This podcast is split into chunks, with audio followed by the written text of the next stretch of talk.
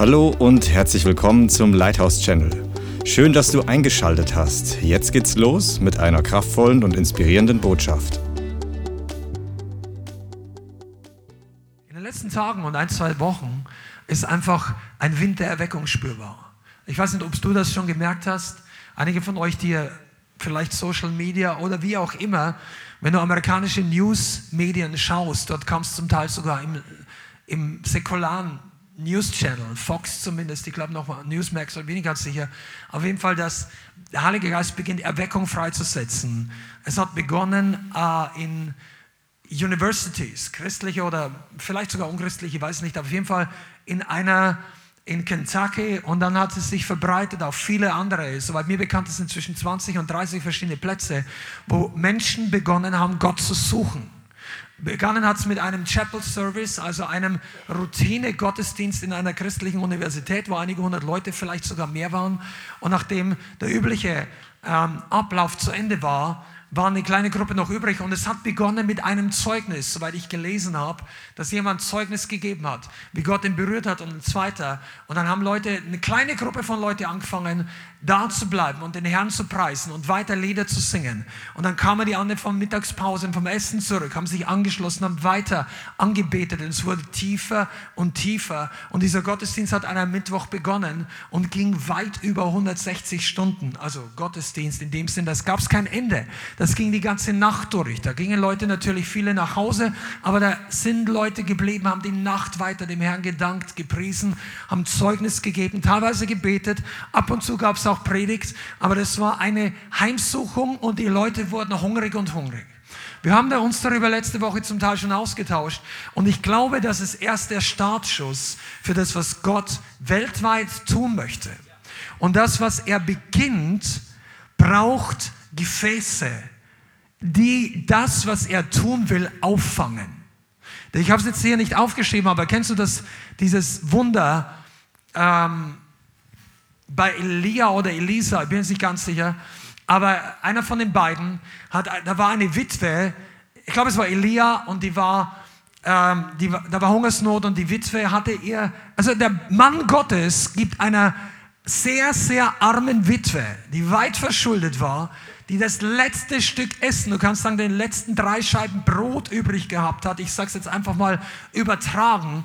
Und sie hat gesagt, ich habe gar nichts mehr zu essen. Wir haben jetzt nur noch ein bisschen Mehl und ein bisschen Öl und danach werden wir uns hinlegen und sterben, weil wir werden verhungern, mein Sohn und ich.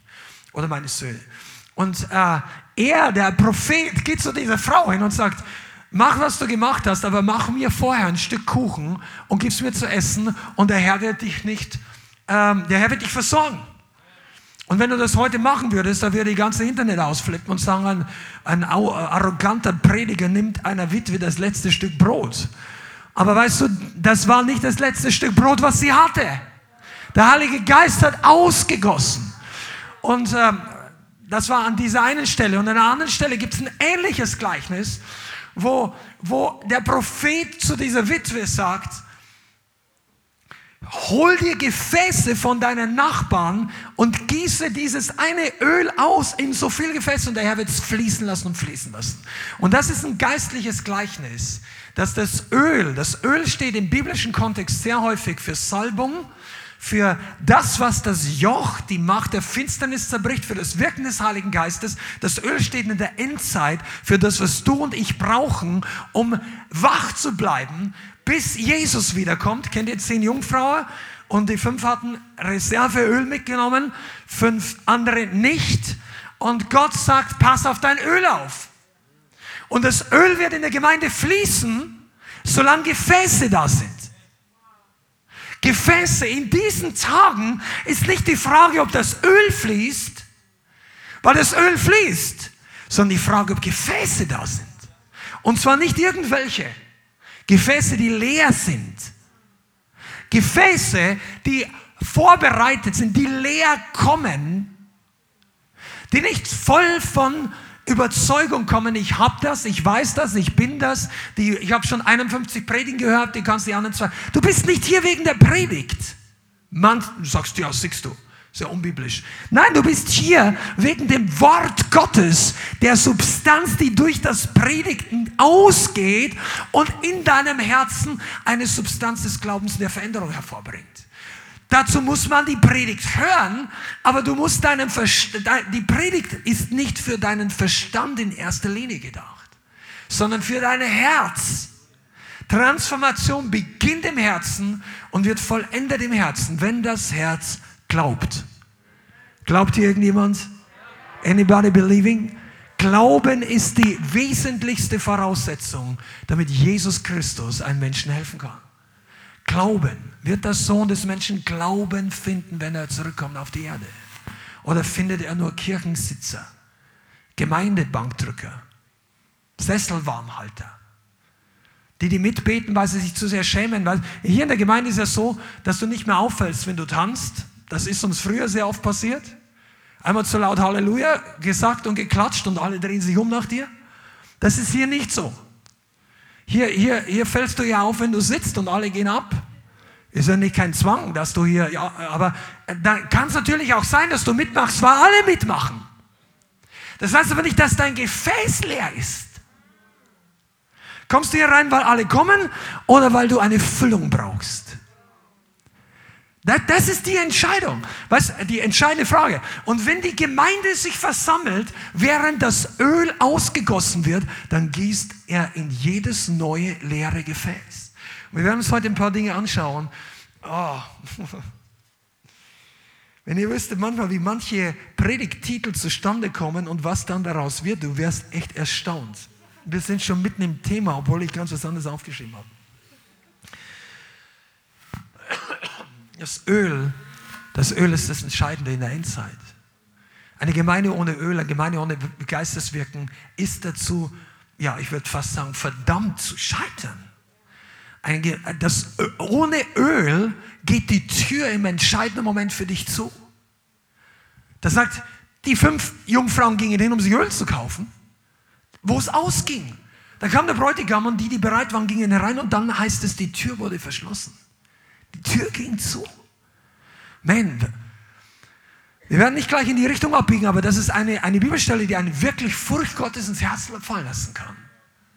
Es gibt einen Moment, wo die Tür nicht mehr aufgeht. Und so viele Christen denken, ich habe die alle Zeit der Welt. Weißt du, du hast nicht alle Zeit der Welt. Die Zeit gehört weder der Welt noch dir und mir. Wir haben Zeit Gottes, deshalb gibt es dieses griechische Wort Kairos im Gegensatz zu Kronos. Beide Worte heißen Zeit oder in dem Kontext. Von Kronos kommt die Zeit, der Chronometer, die Uhrzeit, der Ablauf, 1 Uhr, 2 Uhr, 3 Uhr, 12 Uhr, 24 und so weiter. Das ist die Uhrzeit, Kronos. Aber der Kairos bedeutet einen bestimmten Moment, einen bestimmten Zeitpunkt. Und diesen Zeitpunkt darf man nicht verpassen.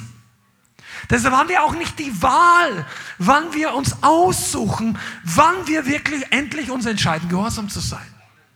Manche denken, ja, ist jetzt fünf Wochen nichts passiert, ich kann mir eine Woche auch noch Zeit lassen. Ich habe jetzt einfach noch dies und das ist in meinem Terminplan noch.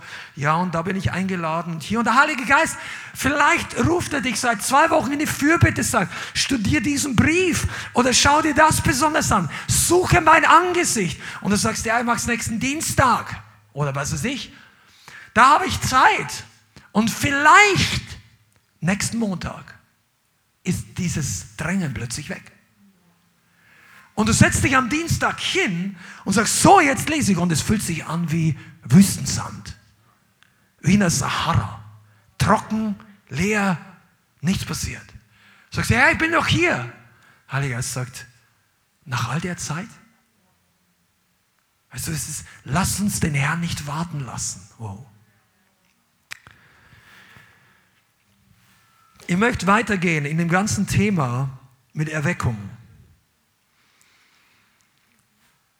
Ich werde einfach im Heiligen Geist reden und einige von euch werden einiges mitnehmen. Ich hoffe, dass du dein Herz dafür in Position bringst, dass du es empfangen kannst. Pass auf, wann immer wir Sünde und Vergebung, Umkehr und Buße und Freisetzung, das ist ein zentrales Thema, wenn Gott wirkt. In jeder echten Erweckung spielt auch Umkehr und Buße eine wichtige Rolle. Das ist keine Erfindung von Menschen, von bestimmten Denominationen oder Leute, die dieses Thema lieben.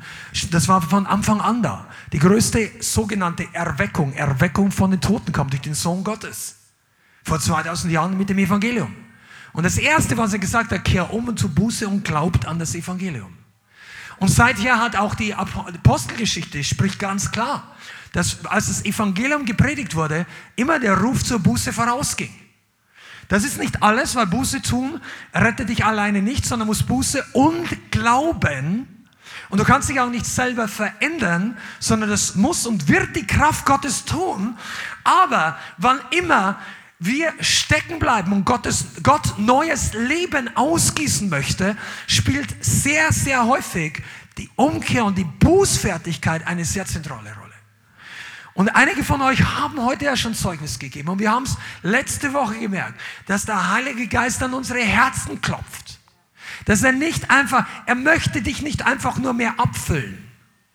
Wir von euch fahren Auto oder haben irgendwie, verstehst du, du solange wir alle noch keine Elektroautos haben, hat dein Motor wahrscheinlich Motoröl oder Motorräder, okay? Die meisten haben, auch wenn du nur so viel von Autos verstehst, weißt du, dass der irgendwann mal zum Öl wechseln muss, sonst geht der Motor kaputt. Warum? Das Öl wird alt, das wird dreckig, das wird schlecht und außerdem sind auch ja, Metallspäne und alles Mögliche da drin. Das Öl muss gewechselt werden. Wenn du einmal beim Ölwechsel zugeschaut hast oder vielleicht sogar mal selber gemacht, da kommt der dreckige schwarze Brühe raus. Das ist richtig zähflüssig. Das ist ekelhaft anzuschauen. Das ist das Altöl. Und wenn du das rausgemacht hast, gießt du oben neues Öl rein. Neues Öl sieht normalerweise so richtig, also je nach Öl, so goldglänzend, das sieht sauber aus. Da denkst du, ah, das tut dem Motor jetzt gut. Das sieht gut aus. Der alte Dreck ist raus, oben kommt neues rein. Wisst ihr aber, viele Christen denken mehr oder weniger so, mir geht's nicht gut, ich brauche neues, frisch, brauche Berührung, ich brauche. Die denken, Heiliger Geist, gieß einfach das Öl in mich rein. Neues Öl, neues Öl. Und drinnen steht aber dreckiges Altöl. Also ich spreche bildhaft.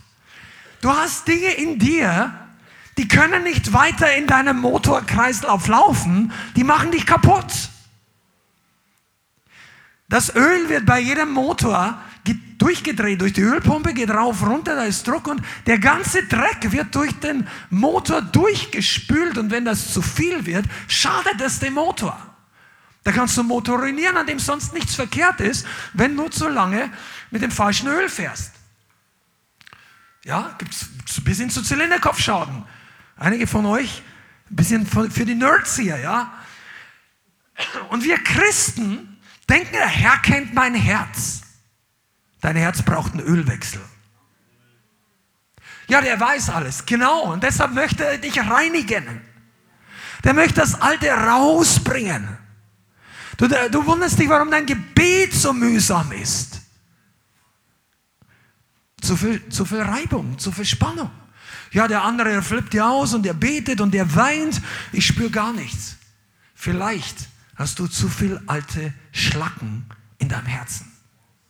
Vielleicht, und die Frage nach Erfrischung und Erweckung, pass mal auf, ich gebe dir einen einfachen Tipp.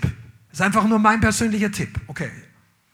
Wenn du zu wenig spürst, wenn alle anderen sagen, Heiliger Geist, füll mich, und du sagst, ja, füll mich, und du bist hungrig, und du merkst, dass das nicht richtig durchkommt, dass das nicht richtig bei dir einsackt, dass du nicht mehr richtig berührt bist, dass du nicht mehr richtig im Flow bist, dass das, dass das gar nicht mehr so frisch ist. Und du bist eine halbe Stunde und es ändert sich nicht, oder zu Hause, dann gebe ich dir den Tipp, probier's mal mit Buße. Suche mal, ob da nicht Dinge in deinem Leben sind, wo dein Herz hart geworden ist, wo Schlacken sich abgesetzt, die für dich vollkommen normal geworden sind. Oder vielleicht hast du nie drüber nachgedacht. Aber Gott möchte uns die Augen dafür öffnen. Das ist heute ein ganz zentrales Thema. Wisst ihr, es geht nicht um Gefühle. Es geht um geistliche Erfrischung und Berührung und dass du und ich und die, ganz, die ganze Gemeinde, du online, dass wir erneuert werden. Und wenn du noch nie von neuem geboren wurdest, dann ist heute der Tag. Und wenn du geboren wurdest und bist nie getauft worden, dann komm nachher nach vorne. Dann wird es höchste Zeit, dass du im Wasser getauft wirst nach deiner Wiedergeburt. Und nicht irgendwie, nur weil du als Baby mal besprengt wurdest mit Wasser. Die biblische Reihenfolge ist Glauben und Taufen. Als Baby kann kein Mensch glauben. Du hast es ja gar nicht erst verstanden. Natürlich gehen Babys nicht verloren, wenn man die nicht not tauft. Weil er lebt die Babys. Und irgendwann kommst, kommst du im Alter, wo du bewusst sündigst. Und ab diesem Moment brauchst du bewusst Buße und Umkehr und Glauben. Und das ist die biblische Reihenfolge. Glauben, Taufe. Also dann ist das dann. Wenn du geglaubt, getauft bist, bist du hier, bist nicht mit dem Heiligen Geist erfüllt, dann ist das das, was dich erfüllen kann. Und wenn das passiert ist und du brauchst Treue, verstehe, es gibt mehr. Es, äh, du entscheidest, wo du stehen bleibst. Gemeinde, du entscheidest, wann der Flow aufhört. Wenn dein Gefäß voll ist, du kommst ja, ich hab das. Ach, das für die anderen. Manche Leute, die wissen so viel, was sie alles angeblich wissen. Aber Zachäus auf dem Baum, der hat nur gewusst, ich brauche Jesus. Jesus, erbarm dich meiner. Oder Bartimäus, der hat laut gerufen. Zachäus ist zumindest im Baum raufgestiegen. Der hat ihn zum Gespött der Leute gemacht. Der hat sich seinen sauberteuren erkauften Anzug, wie die Zöllner nun mal hatten, Prestige, richtig dreckig gemacht, dass er auf diesen Baum raufsteigt. Da sind wahrscheinlich ein paar Leute vorbei. Ja, schau den Heiden an, also Halbheide. Jetzt sitzt er schon am Baum, der ist durchgeknallt. Aber der sagt, mir ist egal, Hauptsache ich sehe Jesus. Das ist der Unterschied zwischen den Hungrigen, Durstigen und denen, die, die kommen, um auszuchecken. Okay. Wir gehen jetzt nicht in die Richtung, aber ich sagte, Erweckung bringt alles zum Vorschein, das Gute und das Schlechte. Erweckung hat einige Charakteristiken. Und einige, eine davon, es gibt mehrere, wir werden heute nicht alle anschauen, aber eine davon ist, dass Leute eine lebensverändernde Begegnung mit Gott haben. Encounter. Etwas, was ungewöhnlich ist. Etwas, was Gott wirkt, was er tut, wo plötzlich Tränen fließen, wo du ein halbes Jahr nicht mehr berührt warst, wo, wo Dinge verändert werden. Es ist die Transformation. Nicht nur gute Lehre, nicht nur wunderbare Gemeinschaft mit Christen, nicht nur Heilung oder Zeichen und Wunder, sondern eine Begegnung, die das Herz transformiert. Das passiert unter anderem auch in jeder echten Erweckung. Und das ist etwas, wofür wir beten und suchen und fasten sollten. Die Gemeinde ist keine Insel der Seligen in einem untergehenden Meer von Verlorenen. Das ist zwar richtig, aber die Gemeinde ist ein Rettungsboot, was hinausgeschickt wurde durch eine stürmische See. Und jede Hand wird an Deck gebraucht. Das Zitat ist von Rainer Bonke. Die Gemeinde ist kein Vergnügungsdampfer, sondern ein Rettungsboot. Und an Deck oben wird jede Hand gebraucht. Nicht in der ersten Klasse oder dort, wo man sich, das ist okay, du darfst auch mal chillen, du darfst auch mal ausruhen, du darfst dich immer nur hinlegen und Jesus genießen. Amen. Aber dann kommt der Moment, wo du deine Hand ausstreckst und Gott deine Hand benutzt, um Leute zu erreichen. Aber vorher musst du berührt werden. Einen Encounter mit Jesus. Und das ist der Punkt, wo lebensverändernde Buße und der Geist der Überführung an uns neu wirken möchte. Okay? Und Buße muss nicht nur von diesen sogenannten offensichtlichen großen Sünden sein. Ehebruch, Drogensucht, Alkohol, Pornografie, all die Dinge, die, die wir als Christen ähm, klar identifizieren und sagen, das, das soll ein Christ nicht tun. Wenn ich das tue, dann, dann, dann bin ich damit nicht okay. Ich, ich tue nicht so, als ob alles in Ordnung ist. Nein, diese Sachen haben die allermeisten identifiziert. Okay, da möchte ich raus. Amen. Aber es gibt viele andere Dinge. Herzenshaltung, negatives Reden, kritische Haltung, hinter dem Rücken von anderen reden oder was auch immer. Also die, die Herzenshaltung ist etwas, wo der Heilige Geist an uns arbeiten möchte in diesen Tagen. Wenn die anderen nicht sehen, ob du ein guter oder schlechter Mensch, Christ, wie auch immer bist, wenn die anderen nicht an dir unbedingt sehen, das, das ist offensichtlich, davon muss er umkehren. Ja, ich wusste ja schon immer, der braucht Buße, ja. Nein, es gibt Sachen, das sehen die anderen nicht. Aber wir leben vielleicht trotzdem in Kompromissen. Oberflächlichkeit, Laschheit, Passivität, Gleichgültigkeit. Die Bianca hat letzten Dienstag gepredigt vom, vom Verlassen der ersten Liebe. Lass mich das mal kurz wiederholen. Du verlierst die erste Liebe nicht. Die Bibel sagt, das ist nicht das Verb, was da steht. Du verlierst, verlieren kann ich meinen Schlüssel, mein Geld, ich, das fällt raus und ist weg, wenn ich da aufpasse. Aber die erste Liebe verlässt man. Verlassen bedeutet, du gehst weg davon. Du gehst Schritte in die andere Richtung. Du lässt das zurück. Du legst es irgendwo hin und gehst weg. Die erste Liebe verlassen ist etwas, ja, davon, davon müssen wir umkehren. Umkehren von falschen Werten oder falschen Prioritäten. So viele Christen, die einmal von der Welt ins Reich Gottes gekommen sind und dann kommen sie in eine Gemeinde, die einigermaßen lebendig ist und dann, wow, die Predigt habe ich nicht so erwartet. Und dann hast du irgendwie nach ein paar Wochen, ein paar Monaten alles so einsortiert und sagst, okay, ich nehme da jetzt keinen Anstoß. Ich merke, wie das an mein Herz klopft. Ich lass mich drauf ein. Ich lass mich verändern. Und dann hast du so die ersten sechs, zwölf Monate, denkst du, wow, ich erlebe Transformation. Ich merke wirklich, wie sich was verändert. Und dann sortierst du dir die Sachen in deinem christlichen Leben zurecht. Und du hast die großen Dinge, wo du Anstoß hättest nehmen können, außer dir sagst, nein, mache ich nicht mehr. Und du gehst mit dem Flow, wo die Mehrheit geht. Aber weißt du, es kann trotzdem sein, dass man sich in einer neuen Religiosität einrichtet und sich ausruht auf deine Hingabe der Vergangenheit, aus deiner Überwindung und aus deiner Demut und, das, und jetzt alles bist du neu christlich geworden hast. Ziehst dich neu an, hast eine neue Sprache entwickelt. Du lächelst, wenn alle lächeln, du klatscht, wenn alle klatschen. Aber weißt du, manchmal fehlt uns die Authentizität. Oh.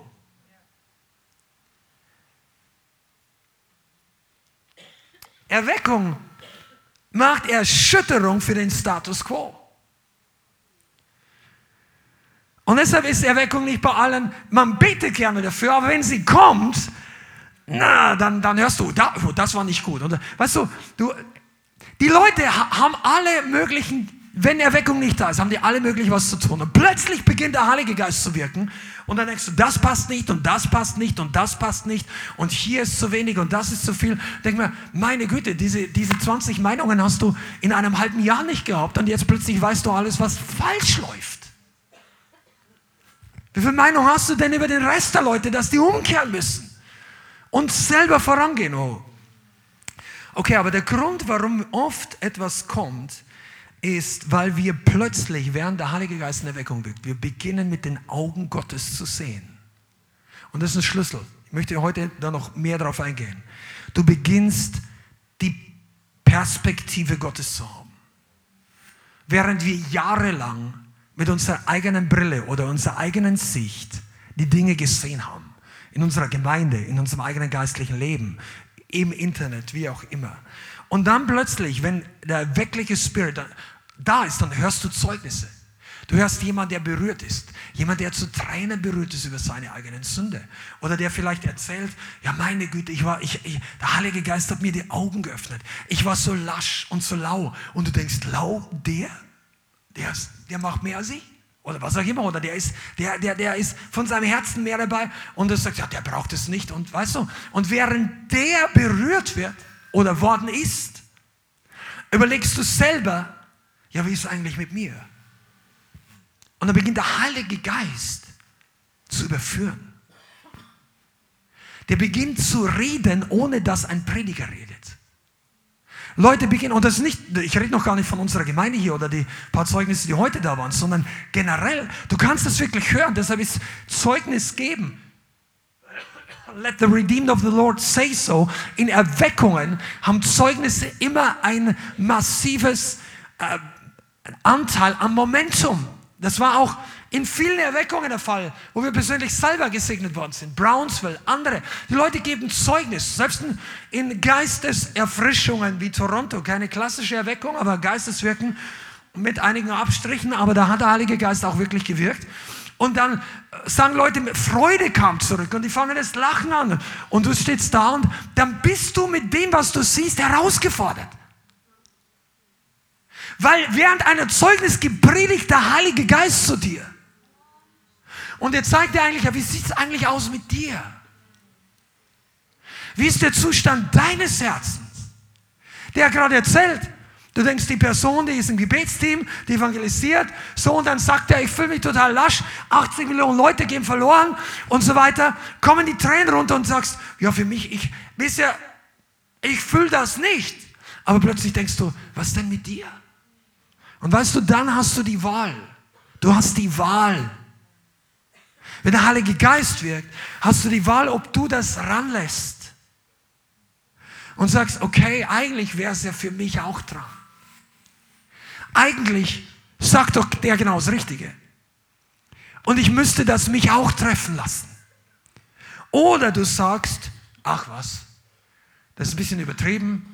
Ich muss es erstmal auschecken. Dann kommen bei dem einen religiöse, theologische Gründe. Beim anderen ich, ich habe keine Zeit. Oder jemand anderes sagt einfach, ach, ich, ich bin okay. Ich spüre das nicht. Wenn der das spürt, gut für ihn. Ich freue mich für meinen Bruder, meine Schwester. Ich spüre das nicht. Soll ich dir mal was sagen, warum manche von uns nicht mehr viel spüren? Nicht, weil wir so in Ordnung sind, sondern weil unser Herz abgestumpft ist.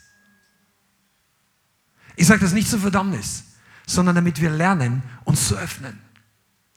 Ich glaube, es war Michael Brown, der das gesagt hat. Er möchte auch die richtigen Leute richtig zitieren. Der hat gesagt, manche Christen, und er bringt das als Beispiel, weil er kommt, ich weiß nicht, ich glaube, er wohnt noch in Florida, aber er war lange Zeit in Florida. Also Florida ist Sunshine Beach, ja. Übrigens Pensacola, da wo die Erweckung war, das ist, ich weiß nicht, ob der, aber einer der weißesten Strände der Welt. Das ist eine wunderschöne Strandbereich. Da fahren Leute hin zum Urlaub. Und wenn du irgendwie die letzten 40 Jahre nicht gerade unterm Stein gelebt hast, dann wirst du wissen, wie inzwischen die Leute am Strand rumlaufen. In weniger als Unterwäsche.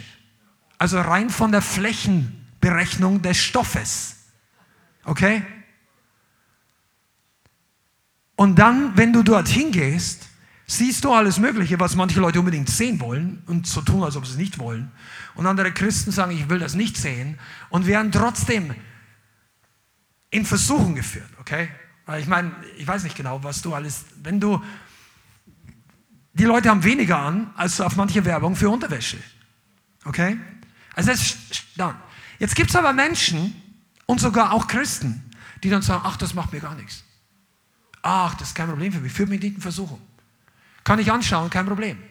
Dann hat der Mike Brown gesagt, ist das denn deshalb so, weil die Leute so heilig sind?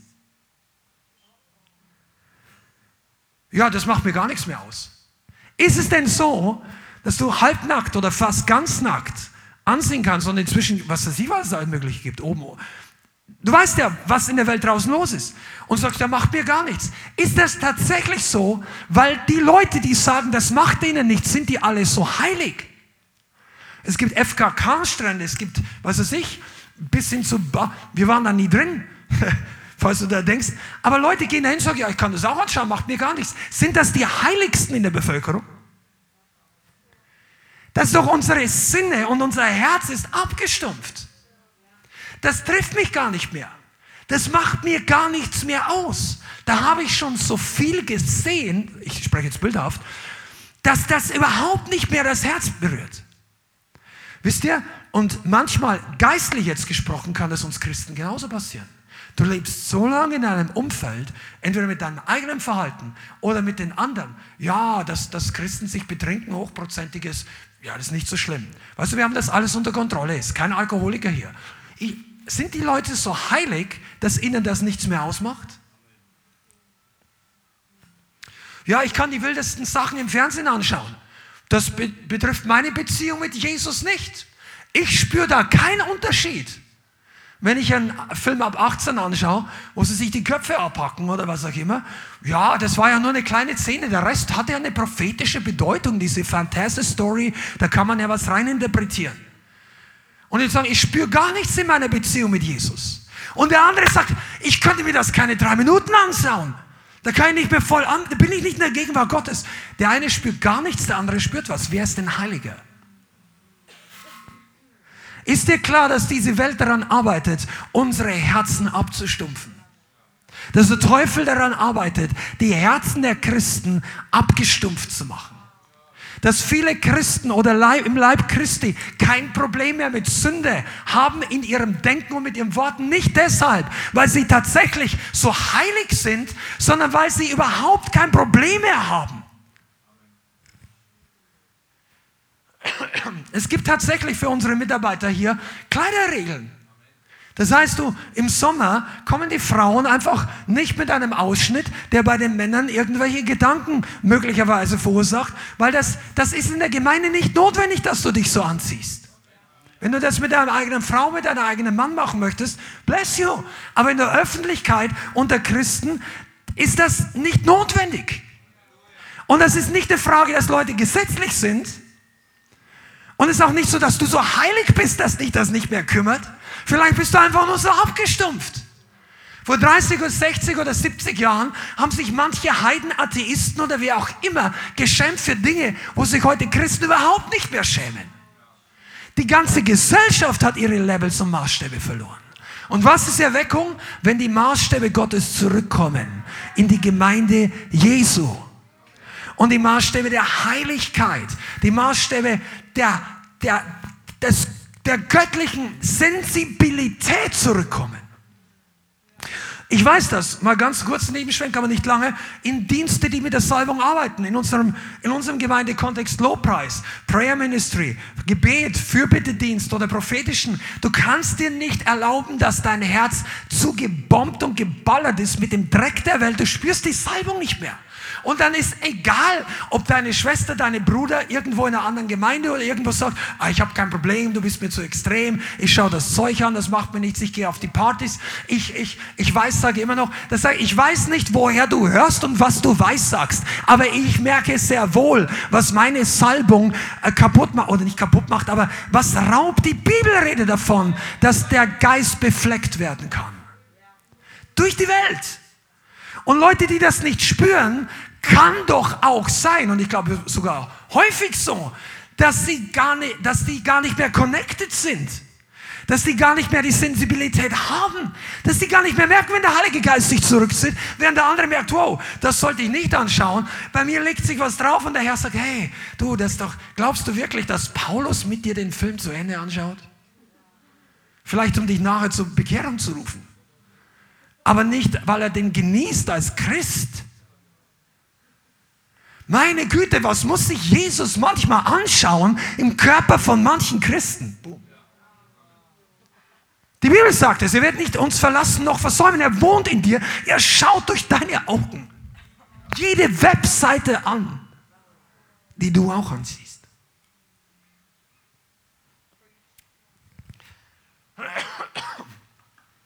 Und deshalb sagt Hebräer 3, Vers 15, ja, weißt du, was da steht? Amen. Hebräer 3, Vers 15 sagt, heute, wenn ihr seine Stimme hört, verhärtet eure Herzen nicht, wie es zum Tag der Erbitterung geschah. Das ist eine ganz zentrale Bibelstelle, weil das ist die Entscheidung. Du siehst etwas, was du nicht bestellt hast. Erweckung kommt für die meisten Leute überraschend. Nicht für alle, aber für viele. Und du siehst etwas und das ist challenging. Das stellt den Status quo eines Durchschnittschristen in Frage. Come on, Erweckung stellt immer den Status quo der Durchschnittsgemeinde in Frage. Deshalb heißt es Erweckung. Aufwachen. Steh auf, der du schläfst von den Toten und der Christus wird dir aufleuchten, sagt Paulus. Die Bibel sagt, aufwachen. Wer möchte, du stellst dir den Wecker, um aufzuwachen. Wenn du in der Früh in die Arbeit musst, und ein Körper, und selbst wenn mein Körper 90 Prozent der Zeit von selber aufwacht, stelle ich mir trotzdem den Wecker, wenn ich um sieben da sein muss, weil ich denke, ich will es nicht verpassen. Ja, ich habe den Wecker wieder ausgestellt. Stell dir zwei. Hast du ein iPhone oder was? Also ich habe ein iPhone. Ich habe auch schon mal, wir haben Frühgebet am Freitag, dann habe ich ein oder zweimal in den letzten Jahren, dann habe ich Wecker weggedrückt und weitergeschlafen. Das sage ich, und dann schaltet keiner das Ding ein. Dann sage ich, komm, komm on, du musst jetzt zweimal den Wecker stellen. Wenn du den ersten ausschaltest, beim zweiten Mal bist du schon halb wach. Seitdem habe ich jetzt auch nicht aus diesem Grund verschlafen, oder ich glaube eigentlich gar nicht. Ist jetzt mal egal. Aber weißt du, der Wecker ist dazu gebaut, um unangenehm zu sein. Wenn du Erweckung willst, bestell dir einen Wecker.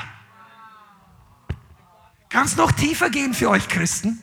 Wenn du Erweckung willst, heißt das, du bittest Gott um einen Prediger, der dich aufweckt. Und ich rede nicht von uns oder von mir, sondern das Prinzip. Es macht keinen Sinn für Erweckung zu beten, während wir alle oder Christen warten auf jemand, der uns weiter bestätigt in allem, was wir tun.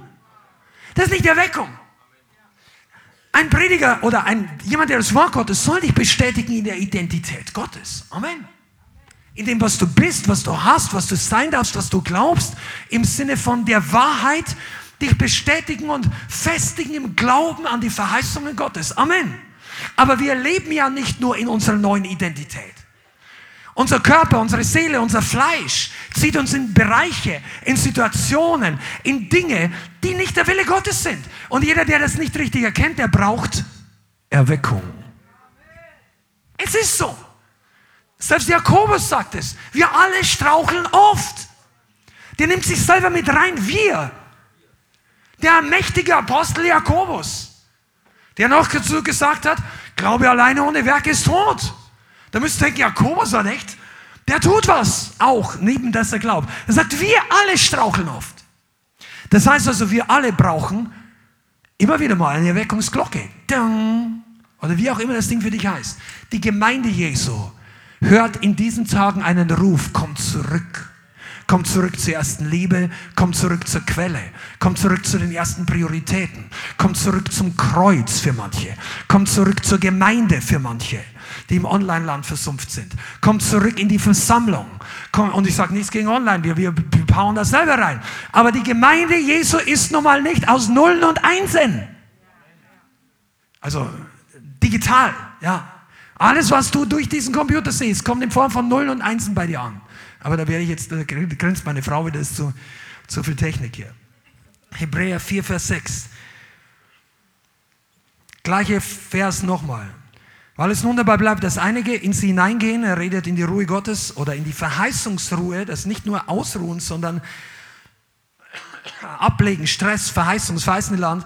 Und die, denen zuerst die gute Botschaft verkündigt worden ist, des Ungehorsams sich nicht hineingegangen sind, und er meint das Volk Israel, das in der Wüste gestorben ist, deshalb bestimmt er wieder einen Tag, wieder, ein Heute, und sagt durch David noch so lange Zeit, wie er vorhin gesagt worden ist, heute, wenn ihr seine Stimme hört, verhärtet euer Herzen nicht. Heute. Was, wenn immer du in die Gemeinde kommst und du betest mit für, dass Gott in Deutschland was tut. Wisst ihr eigentlich, wenn du irgendwo zuschaust und du betest für Deutschland, du hast ein Herz dafür, dass der Herr in Deutschland Leute rettet, befreit, heilt. Weißt du, was du eigentlich mitbetest und wir alle zusammen? Wir beten, dass der Herr die Gemeinde wachrüttelt.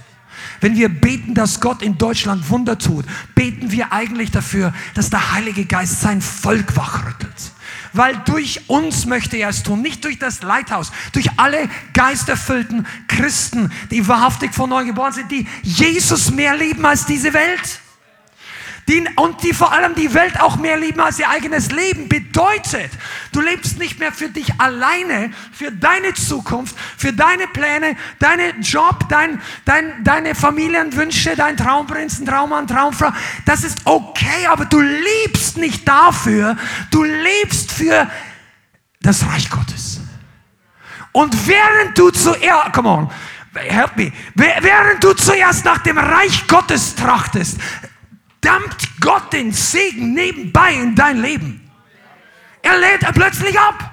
Sagst du, ich habe jetzt ein halbes Jahr gar nicht mehr dafür gebetet und plötzlich, bumm, jetzt ist das Auto da. Ich habe fünf Monate gefastet und gebetet, ist nichts passiert. Und dann habe ich gesagt, na gut, dann kann ich genauso die Gemeinde mit anpacken. Und plötzlich, bumm. Einige von euch, ihr werdet erleben, wie Gott euch befördert, ohne dass ihr es wolltet. Weil du plötzlich nicht mehr nach diesen Dingen. Und dann gibt es Leute, die alles durchschauen. Wie komme ich am schnellsten voran? Wie lerne ich? Wie kriege ich Coaching? Wie kriege ich eine Dienstopportunity? Wie kriege ich ein Mikrofon? Wie komme ich im Internet mehr? Und so weiter. Und weißt du, wenn du einfach nur dienen würdest, dann könnte der Heilige Geist dich irgendwo hinsetzen und sagen, jetzt, jetzt kannst du vielen Leuten dienen. Der Heißt, ich brauche Leute, die dienen. Wow. Aber wir gehen jetzt nicht in diese Richtung, sondern ein paar andere Sachen. Das wird heute gut. Bist du noch dabei? Wir starten erst richtig. Je mehr wir berührt werden, desto mehr entsteht in uns ein Drang zur Heiligkeit. Wenn es echte Erweckung ist. Bist du in dieser Gemeinde hier? Amen. Wir, segnen in Kürze auch noch zwei Leute ein. Ja. Das, vielleicht heute noch, vielleicht das nächste Mal. Pass mal auf. Wenn du vom Geist der Weckung, vom Heiligen Geist berührt bist, dann sollte und normalerweise entsteht ein Drang nach Heiligkeit. Nicht nur ein Hunger nach mehr Segen. Das ist nicht verkehrt. Nach mehr Heilung. Aber nach Heiligkeit. Das ist eine Nebenerscheinung, weil Gott deine und meine Augen öffnet. Wenn du eine Begegnung mit Gott hast, wird plötzlich all diese Welt immer unwichtiger. Wenn du eine echte Begegnung mit Gott hast, nicht mit dem verheißenen Land, nicht mit deiner Identität, nicht mit deinem Segen und all diese Dinge sind gut. Aber wenn du mit Gott, mit Jesus, mit Yahweh, Jehova, mit dem großen Ich Bin eine Begegnung hast, plötzlich denkst du, ich habe es vorher nicht gesehen. Kennst du das? Dann schlag mal auf. Jesaja Kapitel 6. Man, Jesaja war eine ganz eigene Kategorie von Leuten. Das war ein Prophet. Du könntest eigentlich denken, der Prophet, der läuft nicht gerade draußen rum und macht alle Sünden der Welt. Amen. Und trotzdem gibt es dieses berühmte Kapitel 6. Und das beginnt so, Vers 1. Im Todesjahr des Königs Usia, da sah ich den Herrn sitzen auf hohen und erhabenem Thron und sein Saum, sein Gewand erfüllte den Tempel. Seraphim standen über ihm. Ein jeder von ihnen hatte sechs Flügel. Und mit zwei bedeckte er sein Angesicht und mit zwei bedeckte er seine Füße und mit zwei flog er. Und einer rief dem anderen zu und sprach, heilig, heilig, heilig ist der Herr, der Herrscher, Yahweh Zebaoth. Die ganze Erde ist voll von seiner Herrlichkeit. Und es erbebten die Türpfosten der Schwellen von der Stimme des Rufenden. Und das Haus wurde mit Rauch erfüllt. Klingt es nach einem Gottesdienst, wo du oft bist? Noch nicht, hä? It's coming, amen. Pass mal auf, nur mal bis hierher. Der Mann ist so erfüllt, der schreibt ein Drehbuch zum Film. Der sagt, im Tode, die kurze Einleitung, Todesjahr des König Usia, da könnte man die ganze Predigt halten. Es gab einen prophetischen Moment. Mit diesem König war was verbunden. Mit diesem König war Kompromisse im Land verbunden. Und als dieser König gestorben ist, sah Jesaja nicht nur Gott, er sah die Herrlichkeit Gottes. Du ist ein großer Unterschied. Oh, come on, jetzt, ich fange an zu predigen jetzt. Es ist ein großer Unterschied, ob du in die Gemeinde reinkommst und du siehst Jesu als den Zimmermann von Nazareth. Jesu als den Chef der The Chosen. Ja, du hast genau die, die, äh, die, den Blick, wie alles aussieht, wie er aussehen muss und sagst, das ist mein Jesus. Zu ihm springe ich auf den Schoß oder zumindest irgendwo in seine Nähe, ess mit, trink mit ihm Rotwein, weil er ist ein Freund der Sünder und Söllner, kein Problem. Und das ist deine Vorstellung. Du kommst zum Zimmermann oder vielleicht kommst du rein und du hast massive Schmerzen, richtige Probleme und du hast gehört, hier in der Gemeinde kommt Heilung und dann hast du jemanden erlebt und du kommst rein und sagst, ich brauche Jesus, den Heiler. Und dann kommst du nach vorne zum Gebet und du wirst berührt und er heilt dich oder er heilt dich nächste Woche. Wir haben es schon so oft erlebt, nicht immer, aber häufig. Und Gott berührt dich. Dann kommst du zu Jesus, dem Heiler. Oder du bist einer von denen, der sein ganzes Notizbuch vollschreibt und sagt, ich komme zu Jesus, dem Lehrer. Und weißt du, all diese sind Physik, das sind Manifestationen des Jesus vor 2000 Jahren. Jesus heilt immer noch. Jesus ist immer noch der Lehrer, vor allem der Heilige Geist. Aber ich sage dir mal eins, er ist nicht mehr der Hippie-Prediger mit dem langen Gewand, der in, in, in Galiläa rumzieht und wartet, bis er gekreuzigt wird in Jerusalem. Jesaja hat nicht diesen Jesus gesehen. Er sagt, ich sah den Herrn erhöht, erhaben auf seinem Thron. Der Thron Gottes hat keine schmutzigen Kleider mehr. Vor dem Thron Gottes gehen auch nicht die ganzen Sünder ein und aus, sondern die Gerechten. Ja, will Jesus, der will die Sünde haben. Aber hast du denn eine Sicht vom Thron? Hast du eine Sicht vom heiligen Gott. Und, und er hatte plötzlich eine Sicht davon. Und dann sieht er die Seraphim, der weiß noch nicht mal genau, wie die aussehen, aber die haben sechs Flügel. Und die waren so beeindruckt von Gott, ich sagen zwei von den Flügeln, mein sechs Flügel ist eigentlich eine aerodynamische Besonderheit. Das Interessante ist, dass die noch nicht mal, die brauchen nur zwei, um zu fliegen. Das finde ich noch interessanter. Aber Gott gibt ihnen sechs. Dann benutzen die zwei Flügel, um ihre Gesichter zu verfüllen. Sagst du, warum gibt er den Augen, wenn die dann zumachen? Weißt du was, sie können, weil es die Reaktion auf das war, was vor ihnen sich abspielt. Jeder Mensch im Himmel hat einen freien Willen. Im Himmel gibt es alles Mögliche, aber keine Respektlosigkeit mehr. Keine Respe das, was du in der Gemeinde manchmal siehst, bezüglich der Gegenwart Gottes, das wird sterben in der ersten Tausendstelsekunde, wenn du in den Himmel hineingehst. Du wirst denken, du meine Güte, der gleiche Gott war schon in der Gemeinde. Oh. Ich hätte anders kommen sollen. Sagen nicht, du musst sie nicht anders anziehen. Dein Herz das zeigt sich auch, wie wichtig und wie unwichtig uns die Dinge sind. Und Jesaja sieht hier und dann plötzlich, ich meine, das Ding, also erzähl mir nicht, dass das leise war. Einige von euch denken, unsere Musik ist zu laut. Ist es schon so, dass draußen die Türschwellen wackeln? Unten. Ja, aber unsere Türschwellen oben noch nicht, gell? Naja, aber die Tür habe ich noch nicht wackeln sehen. Die ist schwer. Glaub nicht, dass das im Himmel eine Pappdeckeltür war. Da sagt ein Seraphim heilig und dann macht's boom. Wow, wo bin ich hier gelandet? Und dann sagt er heilig. Da bebt der Eingang. Meine Güte, da möchte ich mal hin. Vor lauter Heiligkeit bebt die Tür. Ja, das ist nicht mein Stil von Gottesdienst. Oh, da kannst du deinen Stil ändern, wenn du dort oben ankommst. Das wird eine Zeit lang echt eine Schule des Geistes werden, Schau dir die Türschwelle an. Sie erzittert wenigstens, wenn einer heilig ruft. Und in der Gemeinde in, auf der Erde, ja, der ist zu laut. Nichts erzittert vom Wort Gottes manchmal. Weißt du, was die Bibel sagt? Auf den will ich blicken, der zerbrochenen Herzen ist und der da zittert vor meinem Wort. Er zittert. Und er redet nicht davon, dass deine Haare wackeln oder dein, dein Körper, dein Herz und meins. Gott möchte, dass die Gemeinde ehrfürchtig, er zittert vor den Wahrheiten, die es gebühr, die, die, dass wir gebührende Ehrfurcht entgegenbringen und nicht einfach alle 20 Minuten auf die Uhr schauen. Meine Güte, du sei doch froh, dass der Gottesdienst läuft. Da wartet kein KGB, keine iranische Staatspolizei, kein Nordkorea. Du kannst sicher nach Hause fahren. Es regnet hier nicht. Der, das Dach ist sicher. Das Grundgesetzgebiet. Was hast du eigentlich für ein Problem? Du hast wahrscheinlich ein U-Bahn, Auto oder mindestens Fahrrad, um nach Hause zu kommen. Und wenn du gar nichts hast, dann fährt dich jemand hier nach Hause. Was haben wir manchmal für Probleme? Ja, mir passt das nicht und das nicht. Und nein, der, der Nachbar hat das iPhone 14, ich habe nur iPhone 6. Jesus, liebst du mich? Erzitterst du, wenn jemand dir ruft, heilig? Ich sage nicht, dass man das, das muss man nicht unbedingt er, erzwingen. Aber ich sagte mal, weißt du, warum viele Leute nicht erzittern?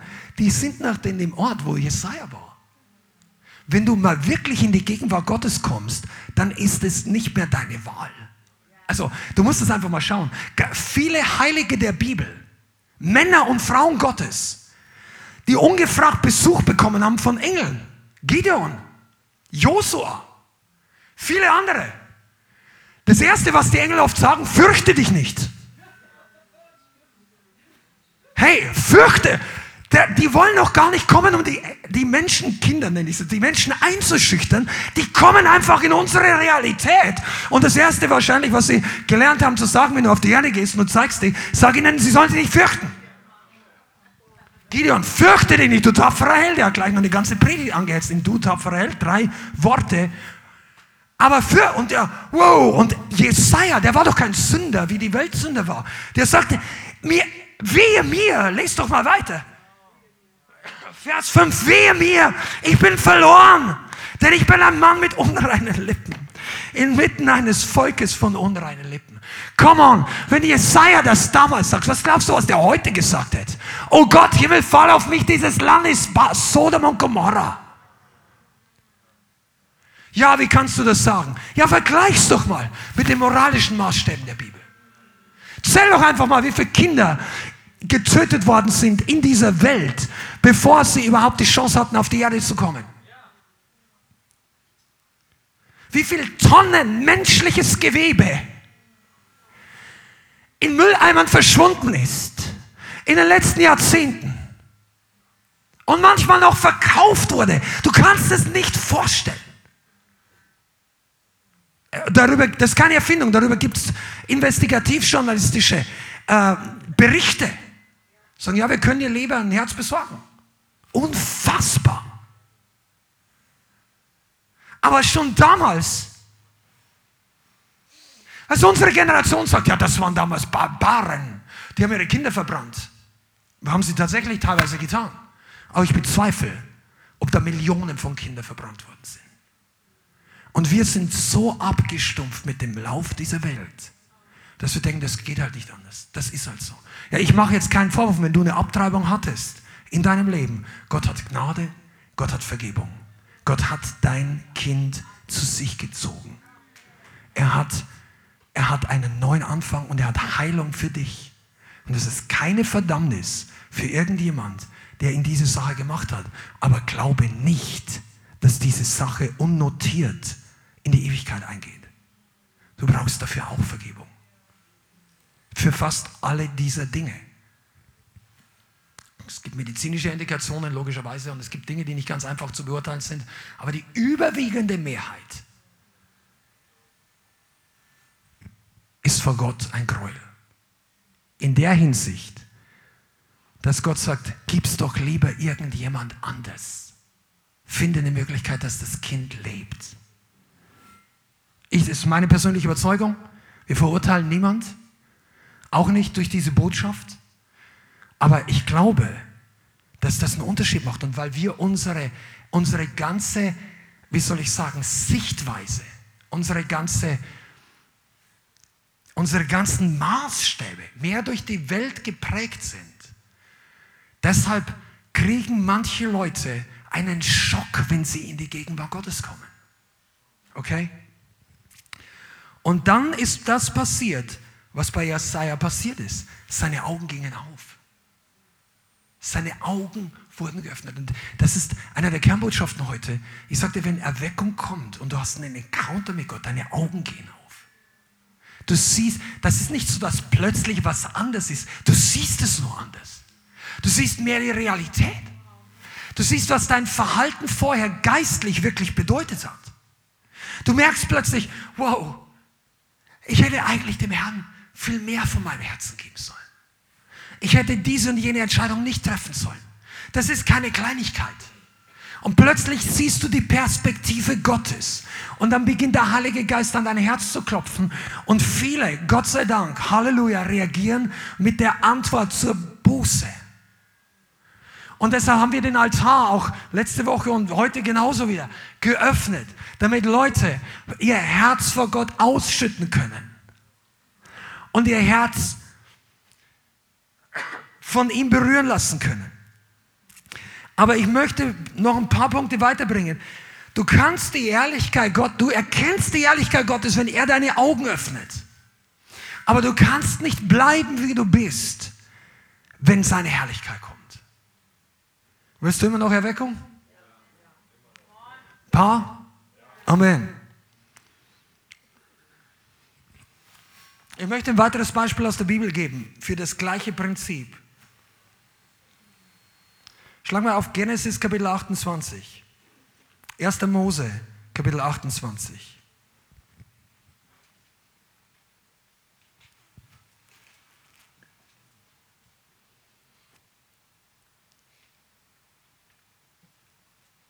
Vers 10. Und Jakob zog aus Beersheba und ging nach Haran. Nur den Kontext kurz, das war, als Jakob Esau, sein Bruder, um das Erzgeburtsrecht mit einem Trick mm, betrogen, ja, nein, er hat es ihm verkauft, aber er hat rumgetrickst. Vor allem hat er seinen Vater getäuscht und sein Bruder Esau war hasserfüllt und wollte ihn töten. Und dann ist Jakob geflohen, auch auf Rat seiner Mutter. Und er kam von Beersheba, dort war das Lager von Isaac und der ganze Stamm, und er ging nach Haran. Haran ist der Ort, wo seine Mutter herkommt und der Ort, wo seine ursprünglichen Verwandten herkommen. Und er gelangte an eine Stätte und übernachtete dort, denn die Sonne war schon untergegangen. Und er nahm einen von den Steinen der Stätte und legte ihn an sein Kopfende. Und er legte sich nieder an jene Stätte. Und er träumte. Und sie, eine Leiter war auf der Erde gestellt. Und ihre Spitze berührte den Himmel. Und sie, Engel Gottes, stiegen darauf auf und nieder. Übrigens interessant. Auf zuerst und dann nieder. Und siehe, der Herr stand über ihr und sprach, ich bin der Herr, Yahweh, der Gott deines Vaters Abraham und der Gott Isaaks. Und das Land, auf dem du liegst, dir will ich es geben und deiner Nachkommenschaft. Und deine Nachkommenschaft soll wie der Staub der Erde werden. Und du wirst dich ausbreiten nach Westen und nach Osten, nach Norden und Süden hin. Und in dir und deiner Nachkommenschaft sollen gesegnet werden alle Geschlechter der Erde. Und siehe, ich bin mit dir und ich will dich behüten überall, wohin du gehst und dich in dieses Land zurückbringen. Sag mal zurückbringen. Denn ich werde dich nicht verlassen, bis ich getan, was ich zu dir geredet habe. Da erwachte Jakob aus dem Schlaf und sagte, für wahr oder wahrhaftig, der Herr ist an dieser Stätte und ich habe es nicht erkannt. Und er fürchtete sich, hier du es wieder, und sagte, wie furchtbar ist diese Stätte. Dies ist nichts anderes als das Haus Gottes und die Pforte des Himmels. Merkt ihr das jetzt mal? Jakob flieht vor Esau und es sieht so aus, als ob sein ganzer Lebensplan und das Erbe und der Stamm ihm erstmal verloren geht. Und während er weggeht, legt er sich irgendwo hin in Bethel, das ist übrigens eine ganze Strecke weg von seinem, das ist noch nicht auf halbem Weg, aber das ist irgendwie kein, kein Spaziergang. Und er ist dann tagelang gelaufen und hat sich irgendwo hingelegt auf einen Stein. Und dann träumt er und er sieht plötzlich die geistliche Welt. Er sieht alle Engel. Er sieht den Leiter und er sieht den Herrn. Und dann ist er, wow, und, das er auch, und dann bekommt er die Verheißung, die gleiche Verheißung, die Abraham und Isaac bekommen hat. Erst Abraham und Isaac. Pass auf, in diesem Moment wurde der Gott Abrahams und der Gott Isaaks auch sein Gott. Er hat die Verheißung persönlich von Gott empfangen. Du brauchst so einen Moment wo du nicht nur die Predigt hörst und die anderen Geschwister und sie sagen, jawohl, das ist eine Verheißung, ich mache mich eins damit, ich kann das glauben. Du brauchst einen Moment, wo Gott plötzlich zu dir redet und sagt, das ist nicht nur die, die, die Verheißung und die Vision des Lighthouses, ich will dich gebrauchen. Ich gebrauche auch dich, um in Deutschland einen Unterschied zu machen. Ich gebrauche dich um das und da. Der Herr möchte zu dir reden. Und plötzlich hast du eine Begegnung mit Jesus mit Yahweh, mit dem Heiligen Geist. Wir sind ja heute schon eine Stufe weiter. Im neuen Bund. Der dreieinige Gott ist für uns offen und verfügbar. Und dann plötzlich erwacht Jakob aus dem Schlaf. Und seine Reaktion ist, er, für, er sagt, ich habe keine Ahnung, was hier los war. Wisst ihr, das war ein Moment der Erweckung für Jakob. Der geht in einen, an einen Ort, legt sich zum Schlafen und als er plötzlich eine Begegnung mit Gott hat, sagt er, ich hatte keine Ahnung, wo ich hier bin. Und das ist das Resultat, wenn Gott uns und dir und mir die Augen öffnet. Du kommst in einen Gottesdienst drei Monate oder sechs Monate. Und du ist alles okay und du hast alles einsortiert und kannst endlich mal, regst du dich nicht mehr auf, dass die Leute so auf und abpfiffen vor dir und dauernd siehst du den Text, siehst du nicht, siehst du den Text, siehst du nicht und so weiter und da hast du das alles irgendwie eingeordnet und plötzlich hast du aber irgendwann eine Begegnung mit Jesus. Und dann sagst du, ich hatte keine Ahnung, was hier im Geist los ist. Hier sind Engel da. Weißt du, wenn du einmal Gott begegnest, interessiert dich nicht mehr, wer alles schreibt, dass das alles Schwachsinn ist. Das interessiert dich nicht mehr. Wenn du Jakob da, ah Jakob, wer glaubst denn du, wer du bist hier? Denkst du, ha, Bethel, Städte umbenennen, wichtig zu. Der hat gesagt, du hast keine Ahnung, wo du hier stehst, aber du siehst es auch nicht. Siehst es du? Gott möchte dir die Augen öffnen. Und plötzlich wurde die Verheißung persönlich. Erweckung bedeutet, dass Gott uns nimmt von unserem natürlichen Umfeld. Er bringt uns und er öffnet uns die Augen. Er öffnet uns die Augen für die geistliche Realität in diesem Land.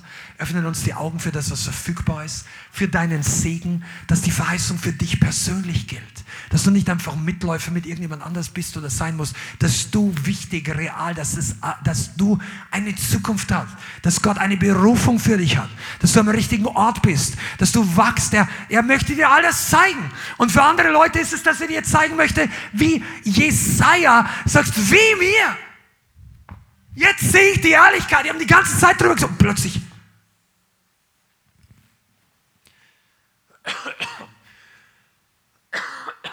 Kurzes Beispiel von ähm, David Hogan, der eine riesige Konferenz gehabt hat. Und die haben für die Ehrlichkeit gebetet, neun Monate. Also ich will gar nicht erzählen, dass wir viel zu weit führen. In Mexiko. Tausende von Christen haben neun Monate gefastet und gebetet, dass Gott sich offenbart. Und dann kam die Herrlichkeit, wie er sagt, in einer Art, wie es zuvor in all diesen, die hatten Dutz oder, oder damals schon hunderte von Gemeinden, die haben Leiter, die haben Totenauferweckung erlebt, die haben massive Verfolgung erlebt, zu diesem Zeitpunkt auch schon viele Märtyrer unter den Leitern gehabt. Und in dieser Konferenz kam die Herrlichkeit Gottes so gewaltig mit einer sichtbaren Schekainerwolke. Alle Leute wurden geheilt, die da krank waren. Die Leute waren offene Visionen gehabt. Und eine Person steht inmitten dieser Herrlichkeit und sagt, Brother David, wie sind wir hierher gekommen? Schaut einfach nur dahin. Und sagt er, wo sind wir denn? Und dann sagt er, ich wusste gar nicht, wie groß er ist. Und er hat Jesus gesehen. Er sagt, wir stehen hier mitten im Marmorpalast. Und da ist Jesus. Also während der eine eine Sicht in den geistlichen Bereich hat, sind andere einfach, ach du, mir ist das alles zu lang, mir ist das zu laut, mir ist das zu viel. Die, die sehen auf einer komplett anderen Ebene. Du bist noch beschäftigt mit deinem Lohnzettel, weil du denkst, er reicht dich für, das, für den Rest des Monats. Nichts, der Herr möchte dich segnen. Aber wenn du in die Gegenwart Gottes kommst, glaub mir, dein Konto ist nicht das Problem. Deine Kleidung ist nicht das Problem. Deine Zukunft, das, was du hast, das, was du nicht, das ist nicht das Problem im Thron Thronsaal Gottes. Deine noch nicht erfüllten Wünsche, lass mir auch mal sagen, sorry oder not sorry, deine noch nicht erfüllten Gebete sind nicht mehr das Problem, wenn du eintrittst in die Herrlichkeit Gottes. Plötzlich siehst du Dinge, die du noch nie gesehen hast. Deine Augen gehen auf. Und dann sagst du vielleicht auch als Recht, wie mir. Und dann kommt der Heilige Geist und er schickt dich nicht wieder raus. Oh. Jesaja wurde nicht weggeschickt. Da kam ein Engel Gottes mit den glühenden Kohlen vom Altar und er berührte den Mund von dem Propheten und sagte, du bist gereinigt. Und einige von uns sagen einfach, ich habe kein Problem. Bin noch nicht unrein. Ja, ihr seht das alles so extrem. Ich sehe das ganz anders. Soll ich dir was sagen? Ich glaube, du siehst nicht die Herrlichkeit. Du siehst es nicht vor Augen. Die Leute, die ihre Sünden rechtfertigen als Christen und deren Lebensinhalt mehr in der Gemeinschaft liegt als in der Glory, die sehen das nicht. Viele zumindest. Weil sonst würden sie gar nicht so reden. Ich, ich kenne keinen Christen. Und Erweckung, viele Erweckungen haben Herrlichkeit in sich. Die hat gesagt, ach kein Problem, du lass mich schnell mein Whisky wegräumen, wir reden jetzt. Hey, Gabriel, hi. No. Die Berichte lest du nicht. Weißt du warum? Weil es anders abläuft. Wenn Gott auch nur seinen Finger hier runterbringen würde in einen, und einen Tropfen der Herrlichkeit nach Deutschland fallen lassen würde, ich würde sagen, die Hälfte der Gemeinde oder die würde auf ihre Knie fallen und sagen, wow, wehe mir. Wisst ihr eigentlich, ja, das ist alles gesetzlich. Weißt du eigentlich, dass in der ersten, in der Apostelgeschichte war Sünde keine Kleinigkeit? Da haben zwei Brüder, besser gesagt ein Bruder und eine Schwester, also zwei Geschwister wollte ich sagen, die haben sich überlegt, okay, die anderen geben alle so viel Geld, wir haben ja eigentlich auch Äcker. Wir, ich, wir wollen gerne im Flow mitschwimmen, aber weißt du, das ganze Geld hergeben, na, also das ist uns wirklich zu viel. Also das will ich nicht. Aber, aber es, es, sieht gut aus und so. Und dann, ihr kennt Ananias und Sapphira, die haben dann ihr, ihr, ihren Acker verkauft, ihr zusätzlichen, haben eine große Spende gebracht, haben aber erzählt, dass das ganze Geld.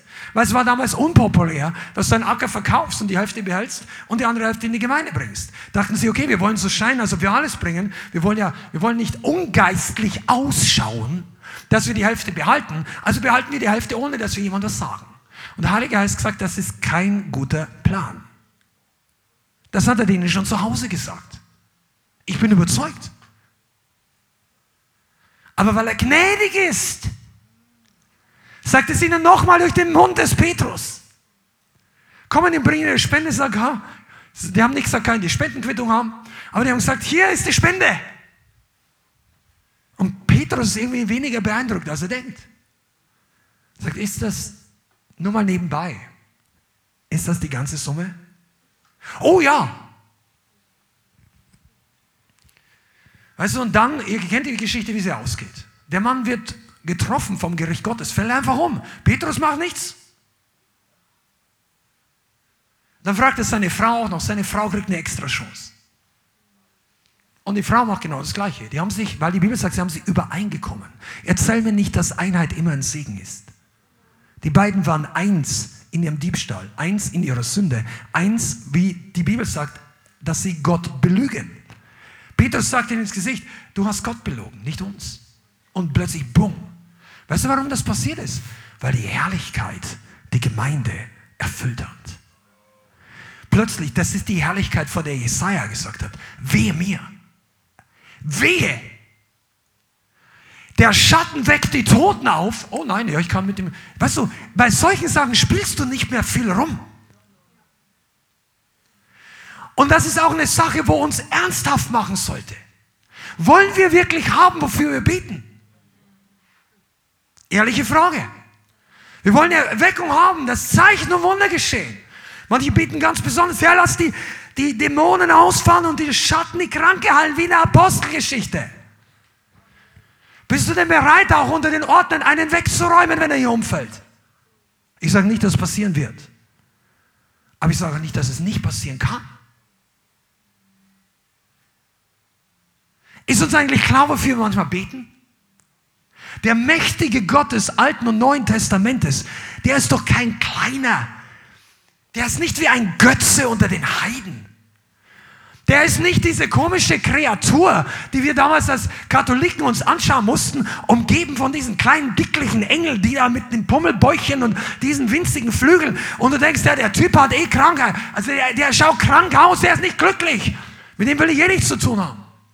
So, ich mache mich nicht lächerlich über Gott und auch nicht über die Katholiken, aber manche Darstellungen, die ich früher als Kind gesehen habe, die lassen mir die Haare heute zu Berge stehen. Ich bin als Kind in eine Kirche gegangen, da war ein riesen ich weiß nicht mehr, ob es ein Gemälde war oder eine Figur, da, da hat Gott der Vater mit einem langen Bart ganz zornig geschaut, hat das Kreuz gehalten, so, an dem Kreuz hing Jesus, elendig leidend und drüber war eine Taube der Heiligen Geistes über ihn und der hieß die heilige Dreifaltigkeit und der Gott schaut so runter, dass er dachte, der ist jetzt sauer, dass sie Jesus gekreuzigt.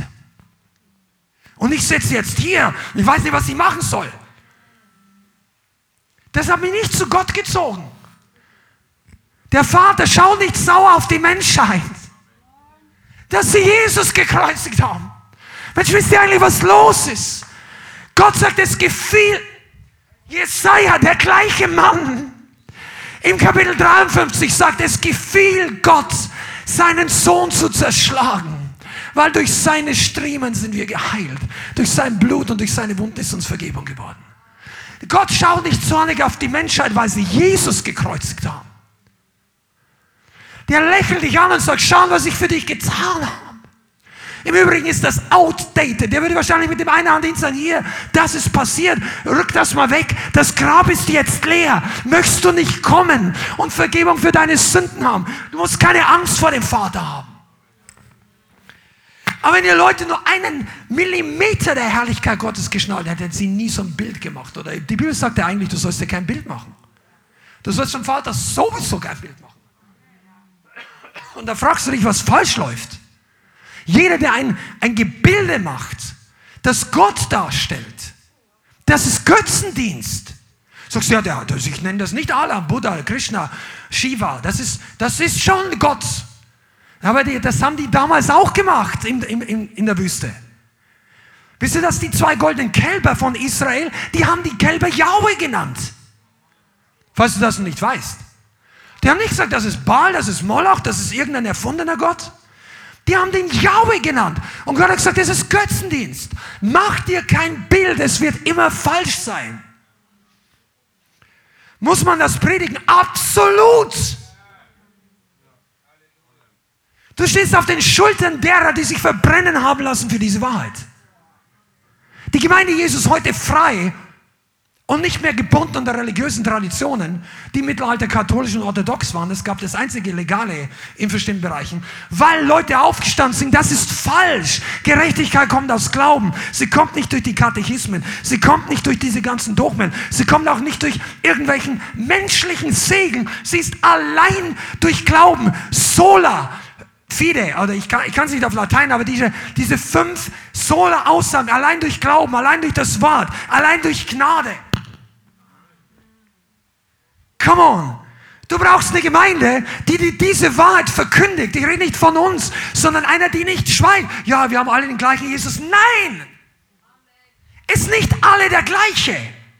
Es gibt Zehntausende von Jesus. Ich habe schon mal gesagt, das ist ein normaler Vorname in Südamerika. Das Christentum hat sich seit 2000 Jahren mehr oder weniger so ein Do-it-yourself-Jesus-Baukasten zusammengestellt. Jede Denomination baut sich ihren Jesus, so wie sie denkt, er ist. Es gibt Leute, die halten sich selber für Jesus, den Messias. Also den Wiedergekehrten. Ja, kenne ich keinen. Wir schon. Wir waren in Israel, in Haifa. Das größte Bahai-Heiligtum der ganzen Welt. Schöne, schöne Gebäude, super schöner Garten. Und dann waren da Leute, einer sprach Deutsch.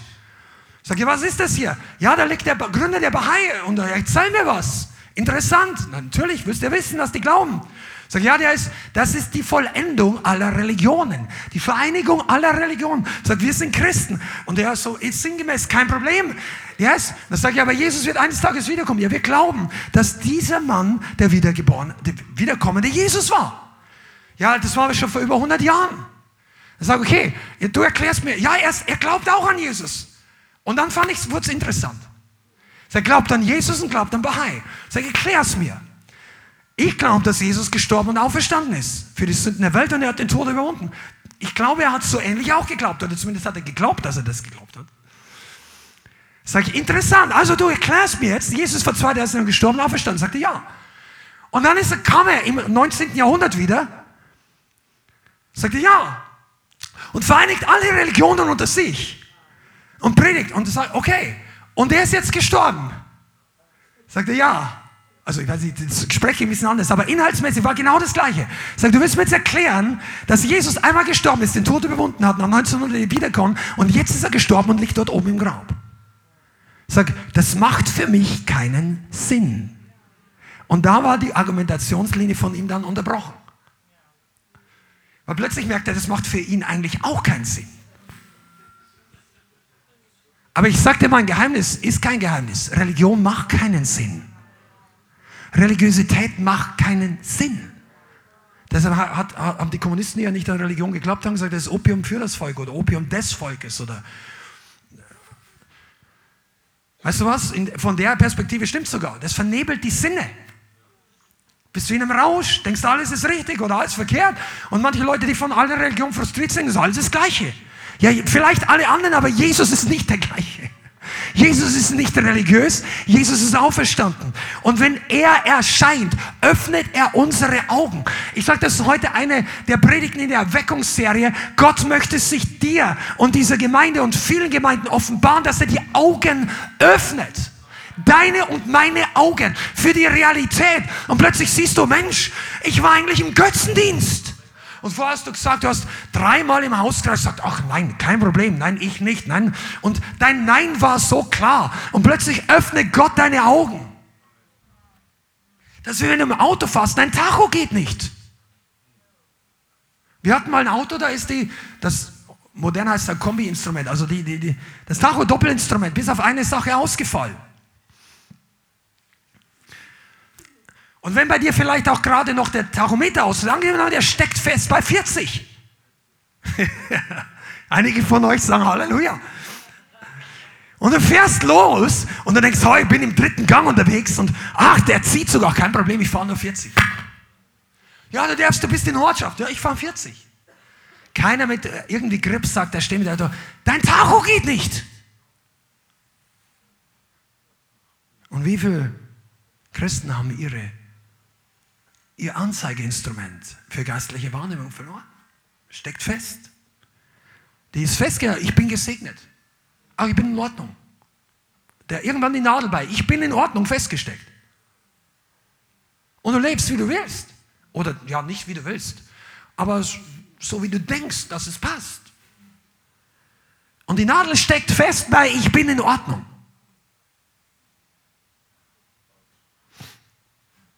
Und dann kommt der Heilige Geist und er repariert deine Anzeige. Und plötzlich denkst du, wie Jesaja, seit sechs Monaten, ich drehe vollkommen im roten Bereich. Ich bin nicht in Ordnung. Was habe ich die letzten Monate alles gemacht oder nicht gemacht? Und dann kommt Überführung in dein Leben. Und dann sage ich dir heute, wie die Bibel sagt, heute, wenn du seine Stimme hörst, verhärte dein Herz nicht. Lass den Heiligen Geist dich treffen. Lass deine Wahrnehmung reparieren. Bildhaft. Lass ihn die Augen öffnen. Und weißt du, das ist ja keine negative Botschaft. Dann plötzlich, der, Jesaja ist doch nicht der letzte aller Bibelprediger. Die Geschichte hört dann Kapitel 6 nicht auf. Die sagen, ah, ich bin verloren. Ja, komm, geh weg, du bist der Falsche, wir holen anderen. Nein, seine Berufung ging doch erst los. Dann wurde er gereinigt. Was hat Jesaja nicht alles geweissagt? Von der Salbung Gottes, Jesaja 61. Von Zion, Licht für die ganze Welt.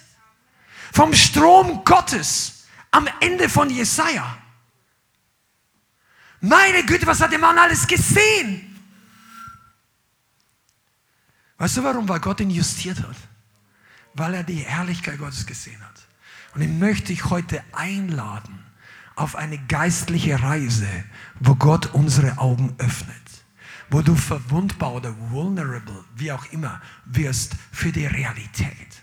Wo du hier reinkommst, dann Heiliger Geist, ich bin nicht angekommen, ich bitte dich, dass du meine Augen öffnest. Ich bitte dich, dass du mir Hunger gibst. Ich bitte dich, dass du mich weiterführst. Ich bitte dich, und wenn du schon verantwortlich bitte ich, dass du unsere ganze Gemeinde weiterführst. Du zum Livestream, die ganze Online-Community. Wir bitten dich, dass du uns berührst, dass wir einen Encounter mit Jesus haben. Dass ich zu Hause nicht einfach wieder umswitch, wie vorhin eine Schwester gesagt hat, ja, ich, ich merke eigentlich, dass ich die Salbung empfange und das geht so schnell verloren, dass du nicht in die natürliche Routine reinkommst, in deine Arbeit, in das und dann schaust du das noch an, hast du den YouTube-Kanal. Wenn es gesegnete Prediger sind, Amen, aber auch erkenne auch, wann du mal wieder abschalten musst und erkenne, wann dran ist, dass du Hunger hast. Wenn es dich noch hungriger und leidenschaftlich macht, mach's mehr. Wenn es dich nur runterzieht und trocken das ist ganz praktisch. Einige von euch, ihr könnt jetzt schon predigen, man. Der wird einige freisetzen. Weißt du, dass einen Moment in Erweckung Leute schneller zum Prediger macht, als drei Jahre Bibelschule können? Plötzlich wirst du entzündet und du kannst den Mund nicht mehr halten. Ja, es gibt Coaching, es gibt Ausbildung, es gibt Equipment. Ich möchte euch einigen von euch wirklich sagen, denk nicht, du musst dir vier Jahre in die Gemeinde kommen, bist du alles so und dann wirst du so wie der Bruder, wie der Schwester und so. Das kann super schnell gehen. Wenn der Heilige Geist dich berührt und plötzlich hast du eine authentische Begegnung und du machst deinen Mund auf und andere werden überführt. Und andere sagen, ich werde hungrig, wenn die Person redet. Amen. Come on, ich, ich könnte ja noch viel weitermachen, machen wir heute nicht mehr. Oh. Ich will mit dem abschließen. Jakob war nicht nur einmal in Bethel. Wisst ihr das? Die Stelle möchte ich euch nur lesen. Habt ihr es gelesen? Jakob kam ein zweites Mal nach Bethel. Nach vielen, vielen Jahren. Der ging erst mal 20 Jahre weg. Hat seine Traumfrau gefunden und musste 14 Jahre dafür arbeiten, weil er einmal betrogen wurde. Ja, das ist eine echte Love Story. Dann hat er eine zweite Frau, die ich wollte, aber plötzlich hat er zwei Frauen und 13 Kinder mindestens. Also das kannst du nachlesen. Der wollte aber nur eine Frau, vielleicht ein paar Kinder. Und Gott hat gesagt, dein Plan ist zu klein. Du denkst, du wirst betrogen von irgendeinem Betrüger und in Wirklichkeit setzt Gott dich auf, damit dein, der Plan noch viel größer wird. Einige von euch denken, ich bin jetzt durch Dinge, oh, ich habe den Partner, weißt du, vielleicht Gott, ist der Plan, dein Plan war zu klein. Du denkst, es sind fünf Jahre vergangen. Jakob hat 21 Jahre und er wurde der Vater der ganzen Nation. Jakob wurde der Namensgeber der größten Nation der Erde. Israel. Kämpfer Gottes. Weißt du, jedes Mal, wenn sie heute Israel hasst, Israel, äh, antisemitisch, Boykott Israel, die sprechen alle aus Kämpfer Gottes von dem Mann vor. Ich, ich kann mich da nicht mehr einkriegen. Die, die preisen alle Gott, obwohl sie den, den Gott Israels hassen. Der Name hat Jahrtausende und alle Kritiker überdauert. Das kann Roger Waters nicht ausradieren. Weißt du, okay, muss auch nicht wissen. Sie haben ihn gecancelt hier. Gut, okay, bleiben wir beim Text hier.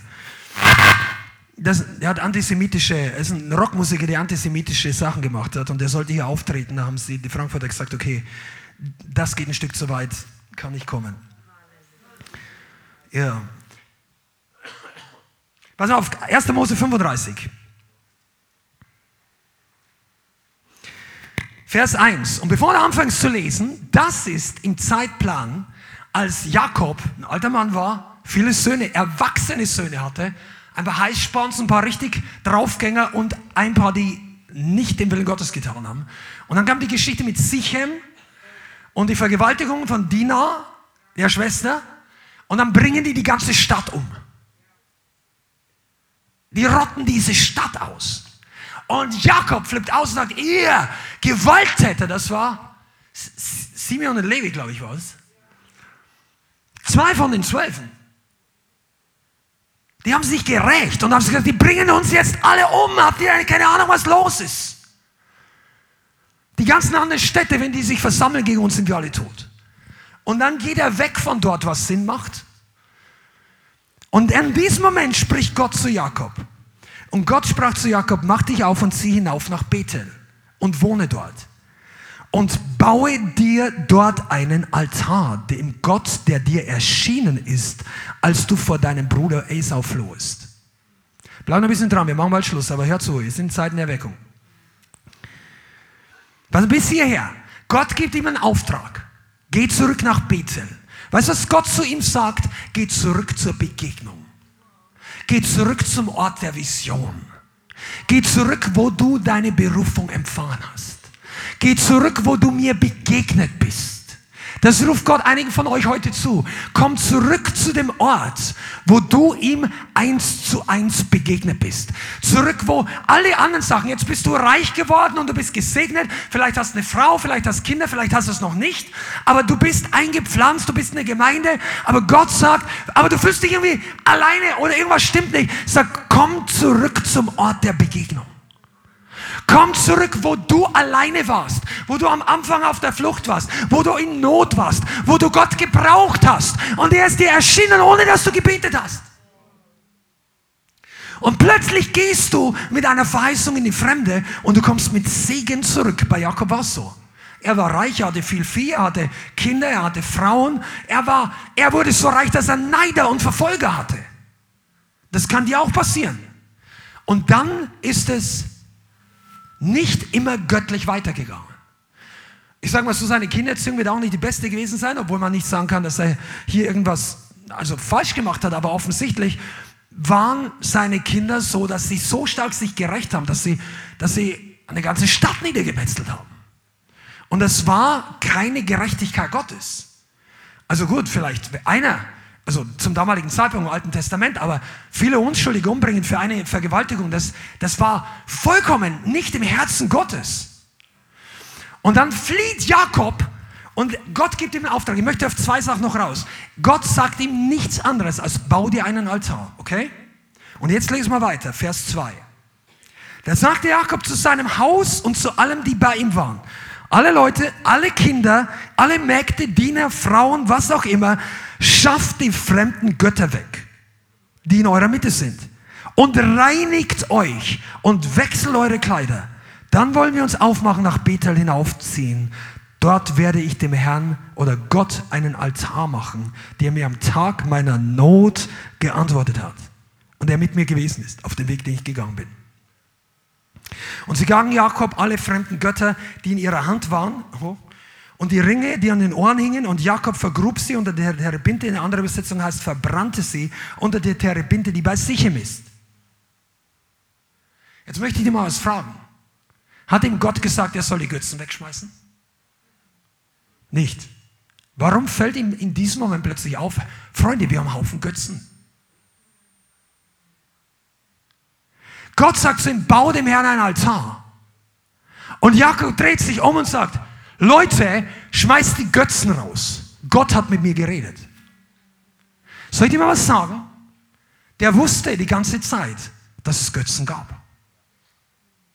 Der ist er nicht rumgegangen und hat gesagt, hat hier irgendjemand einen Götzen? Kommt alle nach vorne. Gibt es jemand? Und dann war er schockiert. Nein, der hat sich sofort gesagt, schmeiß die Götzen raus. Und das ist persönliche Erweckung für den Stammesvater von ganz Israel. Gott ruft ihn zurück zur ersten Begegnung, zurück zur Vision zurück, wo die Augen aufgehen. Vielleicht denkst du, ja, wie kann ich denn, dass meine Augen, ich will ihn ja sehen wie Jesaja. Ich will ja, dass, dass ich nicht mehr auf dieser Erde unten rumkrebse, geistlich. Ja, aber weißt du, was Jakob sofort gewusst hat?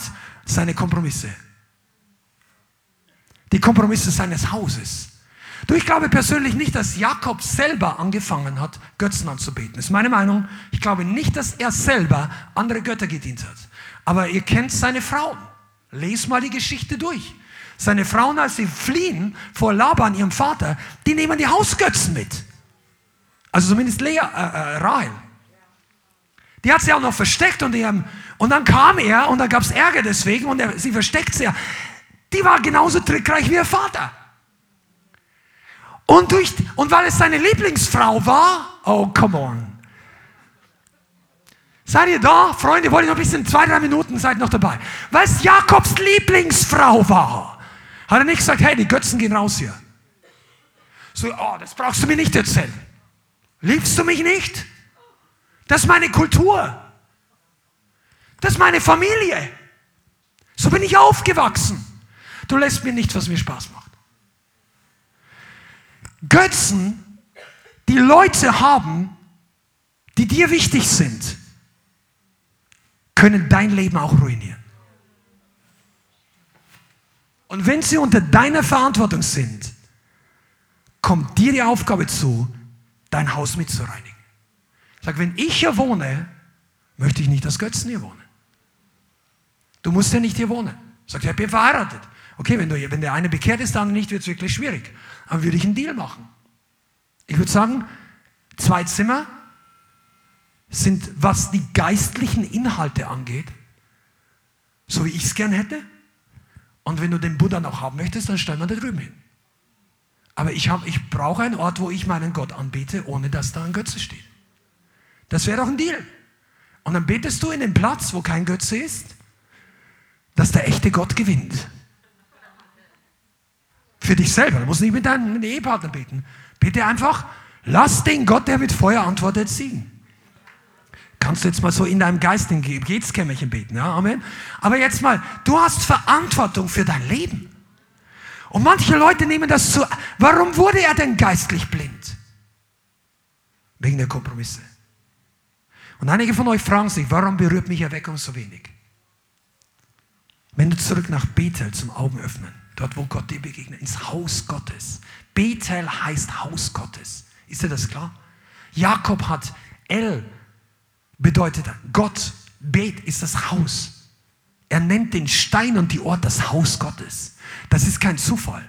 Wenn du zurück ins Haus Gottes kommst, dann lass deine Götzen zu Hause. Wenn du zum Altar gehst, schmeiß das Ding heute raus. Wir machen den gleichen Aufruf wie damals Jakob. Freunde, wir wollen kollektiv Gott begegnen. Wenn du Götzen heute hast, schmeiß die raus. Zieh dir frische Kleider an. Wir ziehen hinauf nach Bethel. Frische Kleider stehen für die Robe of Righteousness. für das Gewand der Gerechtigkeit, dass das Blut Jesu kommt. Du sollst heute zum Kreuz kommen können, dich waschen lassen von Oberflächlichkeit, von versteckten Götzen in deinem Leben, davon, dass die Gemeinde eigentlich nur so ein bisschen, ja, das war früher mal super heiß, jetzt ist es okay. Du möchtest einfach dir selber nicht eingestehen, dass du zurückgegangen bist und die anderen auch nicht viel wissen lassen und so weiter und das und das und das. Du, ich würde jetzt nicht nach Hause gehen. Ich würde den Heiligen Geist an meinem Herzen wirken lassen. Und ich würde jetzt auch nicht ausschalten. Ich würde den Herrn mein ganzes Leben geben. Heute ist der Tag, wenn ihr seine Stimme hört, verhärtet dein Herz nicht. Heute ist der Tag, wo eine ganze Gemeinde in Reinheit zurückkehren kann. Und du zu Hause genauso. Weil Götzen sind nicht nur eine Sache von irgendeiner fremden Skulptur, das sind Dinge, die unser Herz auf den Boden nageln, die uns, ich will gar nicht anfangen, dafür reicht die Zeit heute nicht mehr. Aber unsere Herzen werden beschwert durch Dinge, die Gott nicht gefallen. Amen. Joanna, komm noch mal bitte nach vorne.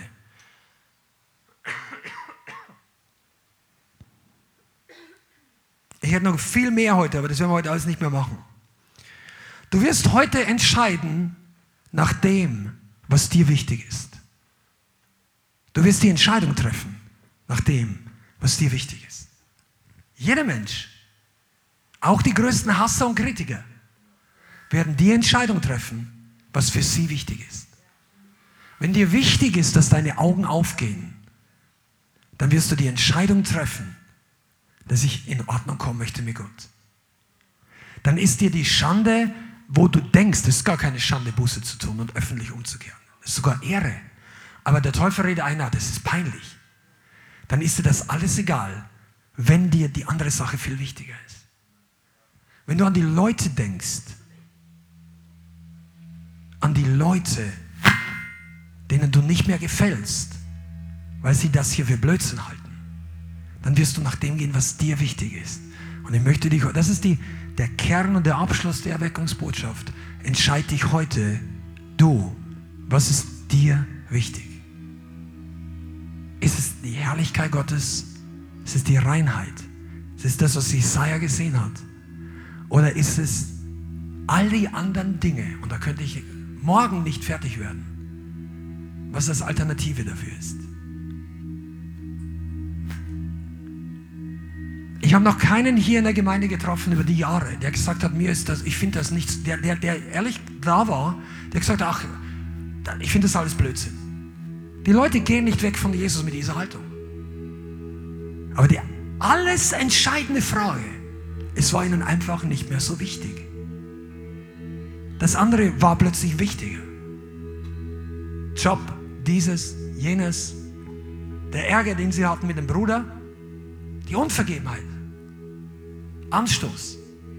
Heute ist der Moment, wo du alles ablegen kannst am Kreuz. Vielen Dank fürs Zuhören. Wir hoffen, die Botschaft hat dich inspiriert und weitergebracht.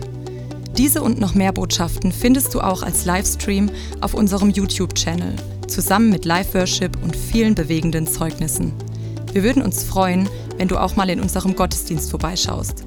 Alle Infos dazu findest du auf unserer Webseite, auf Facebook oder Instagram. Links dazu findest du in der Beschreibung. Schreib uns gerne dein Zeugnis oder dein Gebetsanliegen unter info at lighthouse.center. Tschüss und bis zum nächsten Mal.